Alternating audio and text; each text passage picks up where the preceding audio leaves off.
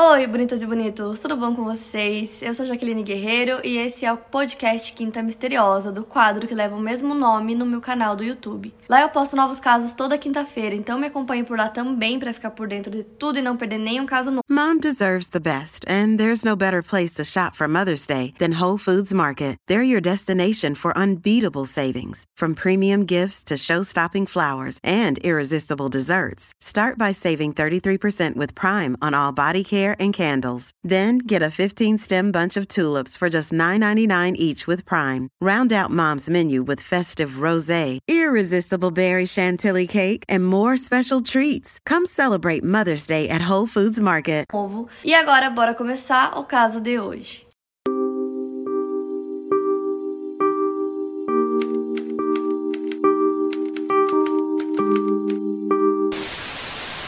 Bom, gente, o caso que eu vou contar para vocês hoje, eu encontrei ele por acaso e ele me lembra em muitos pontos o caso do Chris Watts, que eu já contei aqui no canal, que é um caso bem famoso. E conforme o vídeo for indo, vocês vão entender por que que me lembrou muito. E eu fiquei muito chocada que eu nunca tinha visto nada sobre esse caso, é um caso bem chocante, então decidi trazer para vocês. Christopher Coleman nasceu no dia 20 de março de 1977. Seus pais são Ron e Connie e ambos eram pastores cristãos e tinham uma igreja cristã sem denominação, que basicamente é a prática da fé cristã sem vínculos com qualquer denominação específica. Eles normalmente têm os próprios conjuntos de crenças e práticas. A igreja ficava em Morrow County, Illinois. Christopher e seus dois irmãos cresceram na igreja dos pais, aprendendo sobre valores e ensinamentos conservadores da Bíblia. As crianças eram vistas frequentemente falando em línguas. Os irmãos também baseavam as decisões de suas vidas em citações da Bíblia. Aqueles que conheceram Christopher em sua infância dizem que ele tinha um temperamento calmo e tranquilo, era uma criança sensível. O seu pai Ron disse que a primeira vez que o Christopher estava presente quando eles mataram um coelho, ele ficou perturbado pela cena e depois disso não foi mais caçar com seu pai. Quando Christopher já estava no ensino médio, um recrutador do Corpo de Fuzileiros Navais dos Estados Unidos foi até sua escola. Ele ficou impressionado com o que o homem falou sobre seu trabalho e se inspirou com isso. Então ele resolveu se inscrever para o Corpo de Fuzileiros Navais. Logo depois de se formar no ensino médio, ele conseguiu entrar no exército e se saiu muito bem na marinha. Seu pai disse que o Christopher teria permanecido no Corpo de Fuzileiros Navais por toda a sua carreira, entretanto, o escândalo envolvendo o então presidente Bill Clinton e a Monica Lewinsky na década de 90 foi uma grande decepção para o Christopher. E esse caso se refere ao escândalo de que o Bill Clinton estava tendo um caso com a sua estagiária, Mônica, de apenas 22 anos na época. Há registros de que o Christopher teria trabalhado com segurança de Bill Clinton, e esse caso que aconteceu iria contra os seus princípios cristãos. Mesmo decepcionado com o escândalo, ele permaneceu na Marinha. Enquanto ele participava de um treinamento K-9 na base aérea de Lackland, em San Antonio, em maio de 1997, ele conheceu a jovem Sherry Ann Wise, que trabalhava na Força Aérea na época. Sherry Wise nasceu em 3 de julho de 1977, filha de Angela e Donald Wise. Ela tinha um irmão chamado Mario. A Sherry foi criada no condado de Cook, Illinois, e fez o ensino médio na Flórida. Christopher resolveu apresentar a Sherry a seus pais em agosto de 1977, enquanto ele foi visitá-los em Chester. Entretanto, os pais do Christopher não se impressionaram com a Sherry. Eles disseram que ela era uma garota comum, que usava shorts curtos e tinha uma tatuagem na perna. Então, eles disseram que ela não era o tipo de garota que eles esperavam que o filho fosse namorar. Então, meio que a imagem dela não impressionou a família cristã do Christopher. Só que logo depois disso, eles fugiram e se casaram escondido dos pais do Christopher, e segundo o pai dele, logo depois ele se arrependeu por ter sido criado na igreja e ter feito algo fora dos padrões que ele aprendeu. E aí eles descobriram também que a Sherry estava grávida. Eles descobriram logo depois do casamento. E aí eles descobriram que na verdade ela estava grávida antes mesmo deles se casarem. Então, o Garrett Dominic Eugene Coleman nasceu no dia 30 de abril de 1998. Dois anos depois, em 25 de janeiro de 2000, nasce o Gavin Christopher Coleman, o segundo filho do casal. A família se estabeleceu em uma pequena cidade próxima ao rio Mississippi, chamada Columbia, também no estado de Illinois, e do outro lado do rio estava St. Louis, Missouri, onde Christopher trabalhava. Ele saiu do exército e passou a trabalhar no ministério de Joyce Meyer. Joyce é uma professora bíblica e autora cristã. No início, ele foi contratado para fazer parte da equipe de segurança da Joyce e logo foi promovido e nomeado guarda-costas pessoal dela. O Christopher e a Sherry moravam em uma casa que ficava próxima do local onde os pais dele moravam. E os vizinhos e amigos diziam que o casal parecia muito feliz, que a família era muito linda e até brincavam que eles eram a Barbie e o Ken. E eles chamavam eles assim porque diziam que parecia que eles tinham um casamento perfeito. Os filhos do casal gostavam muito de esportes e eles jogavam em um time de futebol americano. Eles foram descritos como garotos normais e que gostavam de se divertir. Só que o Christopher e a Sherry não tinham esse casamento perfeito que todo mundo achava. Eles, na verdade, brigavam e discutiam muito. Um dos motivos principais das discussões deles era o próprio trabalho do Christopher, porque ele era guarda-costas pessoal da Joyce. Então, quando ela viajava, ele tinha que viajar junto e ela viajava muito, porque ela dava palestras e tal. Então, ele tinha que acompanhar ela nessas viagens e aí ele acabava ficando mais tempo viajando do que em casa com a família. E essa ausência dele em casa era difícil não só para Sherry, mas para os filhos também. Eles tinham um calendário onde eles iam marcando os dias até que o pai voltasse para casa. Outro motivo para desentendimentos do casal era a questão financeira. O Christopher ganhava super bem, ele ganhava cerca de 100 mil dólares por ano, que dá mais ou menos 8 mil dólares por mês, o que é um salário muito bom. E por conta desse salário, a Sherry não precisava trabalhar. Mas a Sherry trabalhava porque ela gostava, então eles discutiam muito sobre dinheiro e sobre como ela gastava o dinheiro. Segundo Christopher, ela gastava muito rápido o dinheiro que eles ganhavam. Ela gostava muito de fazer compras, ela também fazia viagens missionárias e doava bastante dinheiro para instituições de caridade. Então, algumas vezes o Christopher ficava chateado pela forma como ela gastava o dinheiro e isso acabava gerando discussões entre eles. Um terceiro ponto de atrito entre eles seria o fato do Christopher não ser muito carinhoso, ele não demonstrava muito afeto, não só com a Sherry, mas com os filhos também. Então, é, nunca viam ele abraçando, dando carinho para os filhos. Amigos da Sherry relatam que ela contou que ele não era carinhoso nem quando eles tinham relações, o que era uma coisa que não acontecia com muita frequência. Além de tudo isso, Christopher e a Sherry tinham visões diferentes de família, né? O Christopher tinha sido criado por uma família cristã que não aceitava a esposa dele. Eles também tinham posturas bem diferentes quanto aos filhos, quanto à educação dos filhos. Então, o Christopher ele era bem disciplinador. Então, ele tinha expectativas altas é, nos filhos tanto comportamental quanto nos esportes, nas notas da escola, em tudo. Então ele realmente esperava excelência dos filhos em tudo, enquanto a Sherry era uma mãe divertida, carinhosa e basicamente os filhos eram tudo para ela.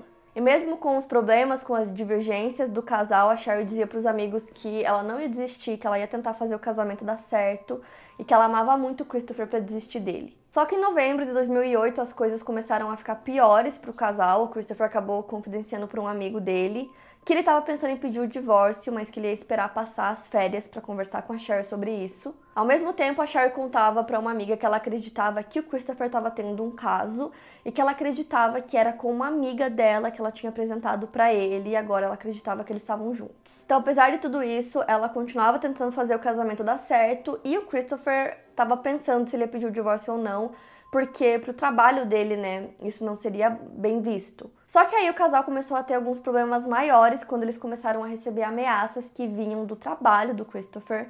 Como eu falei para vocês, ele trabalhava no Ministério Joyce Meyer e a Joyce fazia muitas palestras, ela ganhava muito dinheiro, então muitas pessoas começaram a acreditar que ela estava fazendo mau uso desse dinheiro. Por conta disso, era até comum que ela recebesse algumas ameaças às vezes.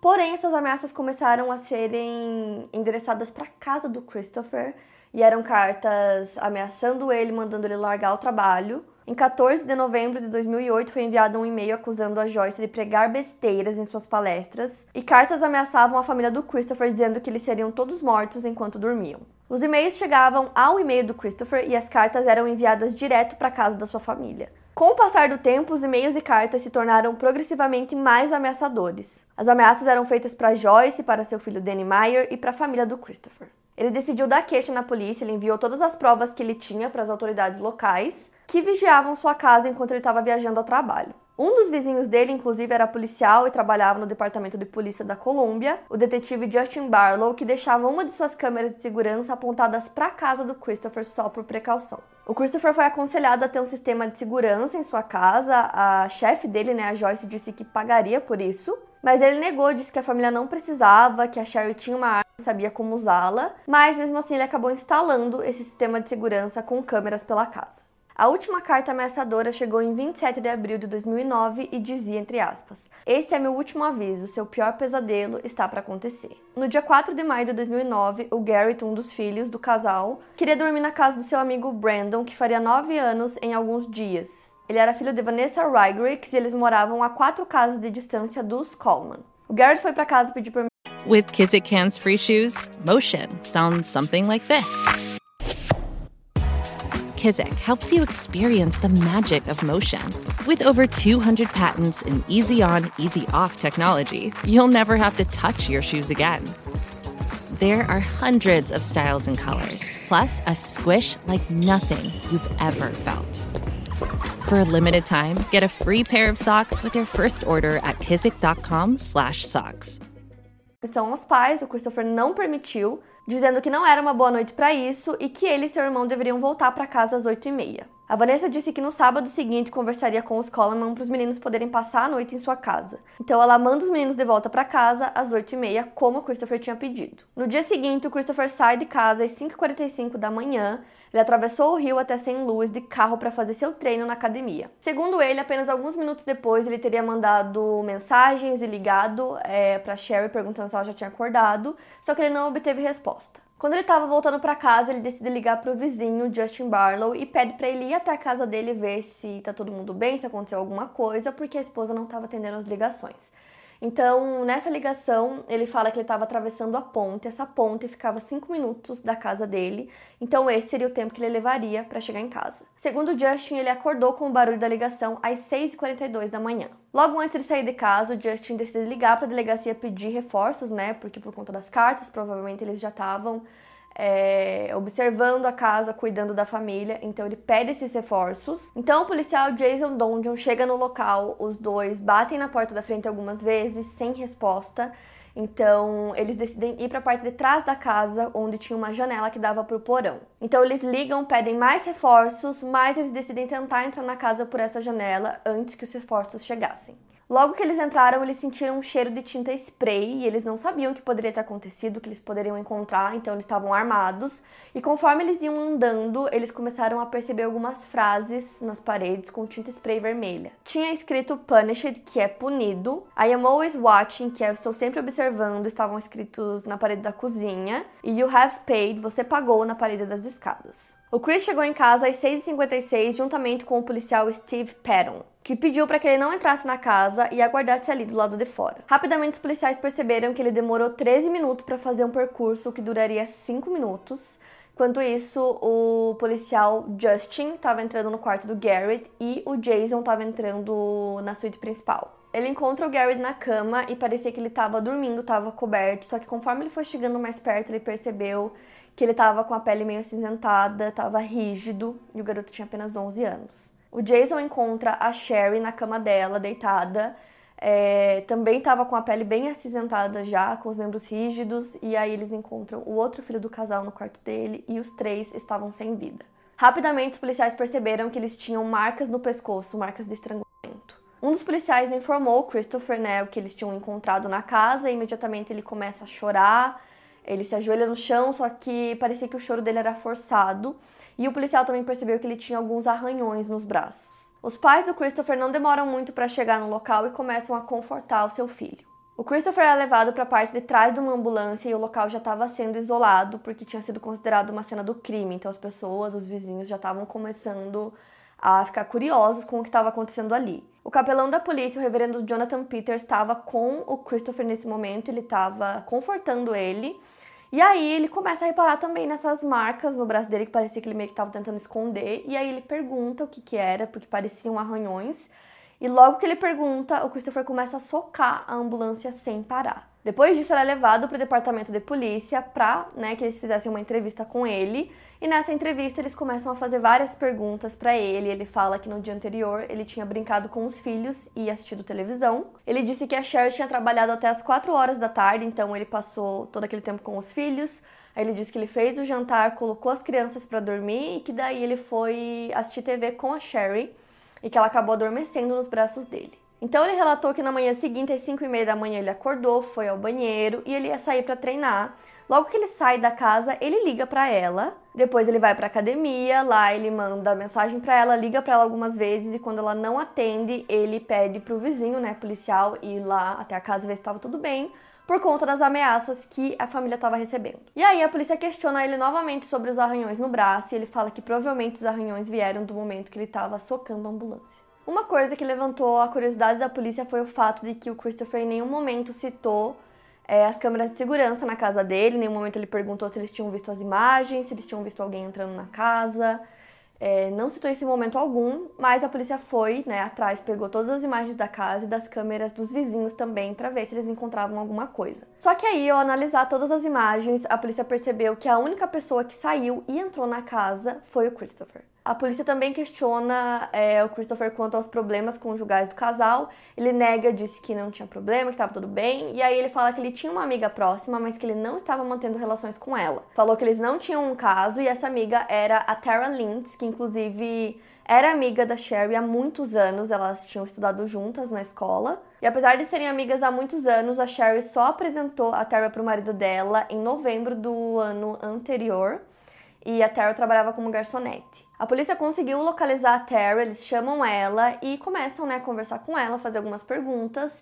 E a versão que ela dá para a polícia é completamente diferente da do Christopher. Ela fala que eles estavam tendo um caso sim, e que inclusive eles tinham até trocado alianças de compromisso. O Christopher contou que ele tinha encontrado a Tara em uma das conferências da Joyce Meyer na Flórida, só que ele não contou para a polícia que depois dessa conferência ela teria acompanhado ele em outras duas, em duas cidades diferentes. Então a família percebe que não se tratava apenas de uma amizade, a Terra conta que eles estavam inclusive planejando o casamento deles para janeiro do ano seguinte. E aí a família do Christopher tinha planejado uma viagem para Disney, ele tinha cancelado essa viagem e marcado um cruzeiro para fazer com a Tara, e ele não tinha contado isso para a polícia. Segundo a Tara, o Christopher deveria entregar os papéis do divórcio para Sherry no dia em que ela e os filhos foram mortos. Então, ela conta que ela tinha dado um ultimato para ele, que ele deveria entregar os papéis no dia 4. Ele disse que tinha alguns erros nos papéis e que ele iria entregar no dia 5. A Tara conta que ela já tinha feito algumas listas de presentes de casamento em lojas, que ela estava procurando uma casa para eles em St. Louis e que eles até estavam discutindo o nome para os filhos deles. Uma das vizinhas do casal, a Vanessa, que eu falei para vocês que o filho dela queria que os filhos da Cher dormissem lá e tal, contou para a polícia que a Cher tinha contado para ela que ela estava com muito medo dessas ameaças que ela estava recebendo, né, que a família estava recebendo, e que ela estava deixando a arma que ela tinha na mesa de cabeceira ao lado dela. Só que aí o Christopher disse que não, que a arma não ficava ali, que a arma ficava trancada. E aí é, os familiares, vizinhos e amigos do Christopher começaram a ficar chocados com algumas atitudes que ele teve depois que tudo isso aconteceu. A Vanessa, que era vizinha deles, conta que ela montou um memorial, que ela colocou balões. The longest field goal ever attempted is 76 yards. The longest field goal ever missed? Also 76 yards. Why bring this up? Because knowing your limits matters, both when you're kicking a field goal and when you gamble. Betting more than you're comfortable with is like trying a 70 yard field goal. It probably won't go well. So set a limit when you gamble and stick to it. Want more helpful tips like this? Go to keepitfunohio.com for games, quizzes, and lots of ways to keep your gambling from getting out of hand. Dia das Mães, é, bolas de futebol autografadas e que os filhos dela sabiam que os filhos da Sherry gostavam de Lego, então eles fizeram bonequinhos de Lego da Sherry e dos meninos e eles colocaram tudo isso no memorial. E ela ficou chocada ao ver que todas as coisas que ela tinha montado no memorial estavam jogadas no lixo. O Christopher tinha desmontado tudo e jogado tudo fora.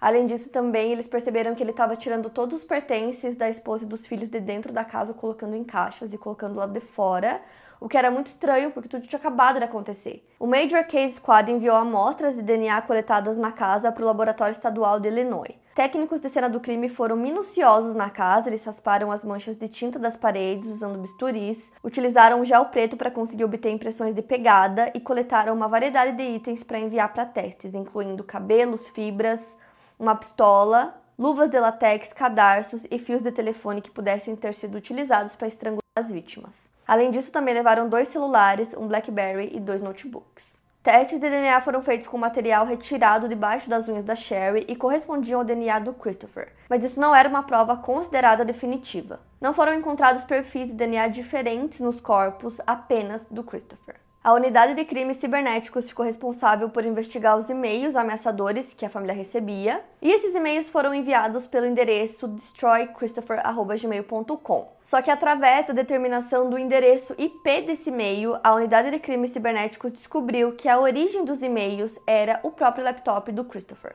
Ao avaliarem as cartas ameaçadoras, especialistas perceberam que elas continham vários erros ortográficos que eram compatíveis com erros que o Christopher cometia. A polícia descobriu que a primeira ligação feita para Sherry naquela manhã foi às 5h43, ou seja, dois minutos antes dele sair de casa, e isso gerou um questionamento. Por que, que ele não tentou acordar sua esposa pessoalmente, já que ele ainda estava dentro da casa? Além disso, eles não conseguiram encontrar um padrão que mostrasse que ele sempre ligava para a esposa para acordá-la. Ele também tinha mandado várias mensagens para Sherry enquanto ele estava no treino dele na academia. As mensagens diziam: Você está acordada? Eu sei que você estava cansada ontem à noite. Tenho cerca de 5 minutos restantes no cardio, então estarei em casa. Olá, você está de pé? Hora de levantar as crianças. Ele relatou à polícia que ficou preocupado por ela não ter respondido às mensagens, porém, depois que os primeiros 20 minutos do seu cardio haviam terminado, ele fez mais 15 minutos e demorou ainda mais para ir embora. O resultado das autópsias apontou que as três vítimas foram mortas da mesma forma, por estrangulamento. Além disso, o legista determinou que a hora da morte deles foi antes das 5 horas da manhã.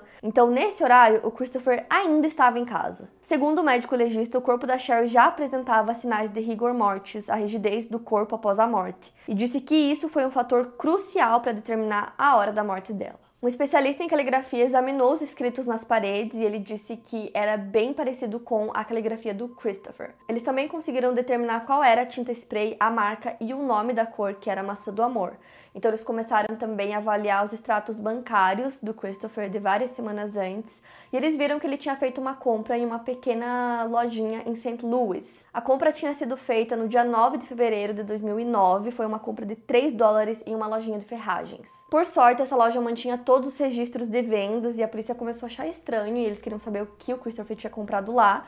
E aí, é, eles foram até o local e eles encontraram a compra dele e tinha sido um spray na cor vermelho maçã do amor. A polícia também conseguiu descobrir através dos registros do celular do Christopher que naquele dia específico ele fez um caminho diferente, ele fazia sempre o mesmo caminho, voltando da academia para casa, era um caminho bem curto, e naquele dia ele fez um caminho que era bem mais longo. A família do Coleman realizou o funeral das vítimas no dia 9 de maio. O Christopher foi preso no dia 19 de maio na casa dos pais dele, em Illinois, acusado de homicídio doloso. Logo depois disso, a família da Sherry entrou com um processo contra o Christopher, o acusando de homicídio culposo. Dessa forma, ele não poderia usufruir do dinheiro das vendas dos bens da família, como por exemplo a venda da casa deles. Nas audiências pré-julgamento que foram realizadas para que o juiz Milton Wharton decidisse quem seriam as testemunhas, havia uma testemunha que a defesa não queria que depusesse, que era o Robert Leonard, um especialista em linguística forense do estado. Ele avaliou mais de 4.400 documentos, desses apenas oito continham ameaças, o resto eram desabafos. A defesa também teve seu especialista de linguística, Ronald Butters, e tanto ele quanto Robert foram autorizados a testemunhar. Christopher aguardava o julgamento enquanto os amigos de Sherry se apresentavam para falar com a polícia. Uma das amigas afirmou à polícia que o Christopher havia dito a Sherry que ele queria o divórcio, mas ela se recusou a aceitar. Essa amiga era Megan Turbinal, e ela relatou que a Sherry tinha contado para ela que o Christopher estava cansado dela o afastar do destino de Deus para sua vida. O julgamento começou em 25 de abril de 2011 e a testemunha principal era a Tara, né, a namorada, amante do Christopher e ela tinha se recusado a testemunhar, só que aí um juiz ordenou que ela comparecesse e testemunhasse. E aí ela falou sobre todos os planos de casamento deles, a troca de alianças, o nome dos filhos. Ela disse que eles até trocavam fotos provocativas. Algumas fotos e vídeos é, que eles trocavam foram até exibidas no tribunal e outras não, porque disseram que eram muito explícitas. A patologista do caso testemunhou e ela disse que ela não conseguiu determinar a hora exata da morte da Sherry, mas que teria sido entre 3 e 5 horas da manhã. O Dr. Michael Biden, que é um patologista mundialmente famoso, também testemunhou e ele disse que, de acordo com as pesquisas dele, ela teria sido morta às 3 horas da manhã. A Sherry tinha um olho roxo que, segundo a patologista forense, foi causado por um trauma direto, que poderia ter acontecido depois da morte, mas segundo ela não haveria razão para dar um soco em uma pessoa morta. Sherry e os filhos tinham marcas de ligadura nos pescoços. A patologista disse que a ligadura teria que ser mantida firme por 4 a 5 minutos para causar as mortes. A chefe do Christopher Joyce Mayer também foi chamada para testemunhar e seu testemunho foi gravado e transmitido no tribunal. Ela disse que provavelmente teria demitido Christopher se soubesse que ele estava mantendo um caso ou se soubesse que ele estava se divorciando de sua esposa. Mas ao mesmo tempo haviam outras pessoas divorciadas que trabalhavam em seu ministério. A promotoria tinha sua teoria de que o Christopher mantinha um caso com a Tara, que ele tinha se arrependido de casar muito rápido com a Sherry e que agora ele queria construir uma vida com a Tara. Ele começou a enviar aqueles e-mails com as ameaças, né, para si mesmo. Logo que ele começou a ter o caso com a Tara, ele disse a ela que entregaria os papéis do divórcio para a esposa dele no dia em que ele cometeu o crime também tem a questão do spray que ele comprou, que foi meses antes, o que mostra que ele já estava planejando cometer o crime. Então, nas primeiras horas do dia 5, ele estrangula a esposa e os filhos enquanto eles estavam dormindo. Depois, ele é, escreve aquelas frases com tinta spray, deixa aquela janelinha do porão entreaberta, meio que para dizer que alguém tinha conseguido entrar na casa, e depois vai para academia. Poucos minutos depois ele começa a ligar para a esposa, o que eles viram que não era uma coisa muito comum, então eles acreditam que ele estava tentando criar o próprio álibi. E também ele pede, né, é, para o vizinho policial ir até a casa. Ele demora para chegar em casa, ele deveria chegar em 5 minutos, ele chega em 13. Então eles acreditam que essa demora foi justamente para que os policiais encontrassem o corpo antes que ele chegasse lá. Quando ele percebeu que ele não estava conseguindo esconder aqueles arranhões nos braços, ele começa a socar a maca dentro da ambulância para depois dizer que os arranhões eram por conta disso. No julgamento, eles também mostraram uma nota que ele tinha salvo no celular com o título Terra e lá tinham várias informações sobre ela. É, altura, cor dos olhos, é, o nome completo que ela gostava, possíveis presentes de Natal, com perfumes e as flores favoritas dela, a data que o cachorro dela nasceu, o nome do cachorro, é, tamanho das roupas dela e também tinha uma data que ele colocava que era o dia em que a Tara mudou a vida dele e também estava escrito assim, nome da nossa filha, Zoe Lynn Coleman. Já a defesa sustentou o argumento de que alguém tinha invadido o computador do Christopher, mandado aqueles e-mails para ele e que alguém tinha invadido a casa no dia 5 e cometido os crimes. O Christopher não testemunhou e não se posicionou sobre nada durante os nove dias de julgamento. Em 5 de maio de 2011, exatamente dois anos depois do crime, o Christopher foi considerado culpado das três acusações de homicídio doloso que enfrentava. Após 15 horas de deliberação do júri, divididas em dois dias. Alguns estavam relutantes em considerá-lo culpado, mas segundo eles, o que foi decisivo foi o fato de que algumas fotografias mostradas durante o julgamento do Christopher com a Tara datavam de outubro de 2008, o que provou aos jurados que eles estavam mentindo sobre o início do relacionamento amoroso deles. Desde o começo, eles estavam alegando que eles começaram a se relacionar só no mês seguinte, em novembro de 2008. Ele foi condenado a três penas de prisão perpétua sem possibilidade de liberdade condicional. No dia 6 de maio, ele foi considerado elegível para a pena de morte, mas ele foi poupado porque ela seria abolida do estado de Illinois em 1 de julho daquele ano. Os pais do Christopher nunca acreditaram na culpa do filho, sempre o defenderam. Quando perguntaram para o Ron sobre o caso do seu filho com Tara, ele justificou a atitude do filho dizendo que a Sherry dizia que o marido era mal-humorado, não era carinhoso o suficiente, não o elogiava e por isso ele começou a se sentir atraído por outra mulher. O seu pai Ron também justificou que Christopher teve um caso porque a Sherry não cumpriu com seus deveres de esposa. Em junho de 2011, o pedido do Christopher para um novo julgamento foi negado. Em dezembro do ano seguinte, 2012, os corpos de Sherry e seus dois filhos foram exumados de seus túmulos no Evergreen Cemetery em Chester e transferidos para a cidade natal de Sherry, que fica nos arredores de Chicago. A família do Christopher travou uma batalha legal para manter os corpos em Chester porque os pais dele acreditavam que eles tinham o direito de estar perto dos seus netos. Porém, o juiz decidiu pela transferência dos corpos porque um assassino não deveria ser capaz de manter o controle de suas vítimas, já que a família planejava que o futuro túmulo do Christopher fosse do lado da esposa e dos filhos. Mesmo que os corpos tenham sido transferidos, a lápide que marca os nomes da Sherry e dos filhos permanece no Evergreen Cemetery,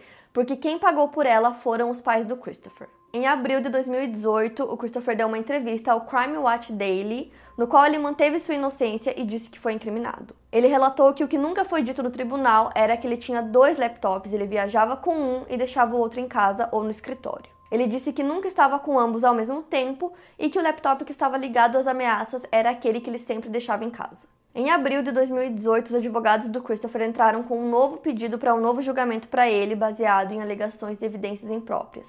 O mesmo juiz negou o recurso para o novo julgamento e o Christopher permanece preso. A casa da família chegou a ser vendida duas vezes e atualmente está fora do mercado imobiliário. E esse caso me lembra muito o caso do Chris Watts, que eu vou deixar o link aqui para quem não assistiu ou quem quiser relembrar. É muito parecido em muitos momentos. Também era uma família com é, duas filhas pequenas, né? Então eram duas filhas, dois filhos. É, ele também tentou criar toda uma história para tirar a culpa dele, que também não deu certo. Também tinham imagens né, de câmera que acabam ajudando muito e provando várias coisas. Também estava tendo um caso, então me lembra muito. E eu nunca tinha visto nada sobre esse caso. Por isso que eu quis trazer para vocês. É isso, para mais casos, siga o podcast Quinta Misteriosa e aproveite para avaliar em 5 estrelas se você gostou. Obrigada por ouvir e até o próximo caso.